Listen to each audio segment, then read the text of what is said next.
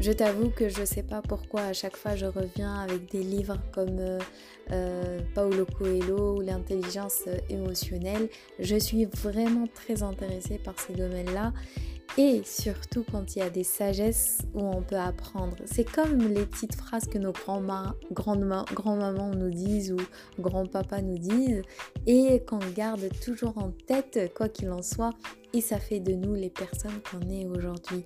Je vais te partager un petit passage, j'espère qu'il te plaira et je te souhaite une très bonne écoute et je te dis à bientôt.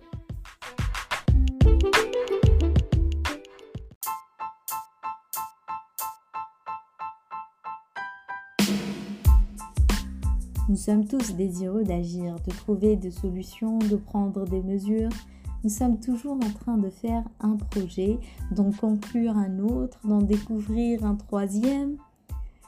Il n'y a pas de mal à cela, en fin de compte. C'est ainsi que nous construisons et transformons le monde.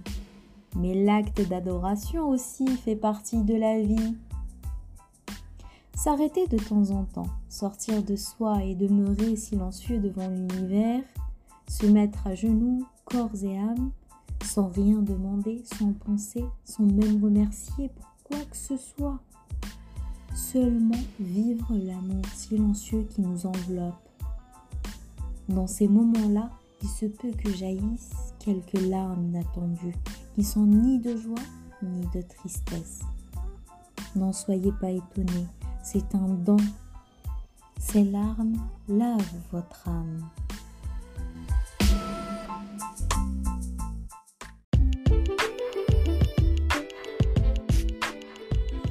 J'espère que ce petit passage t'a aidé à éclairer ta journée ou ta soirée et t'apportera beaucoup plus de lumière que tu n'en as déjà.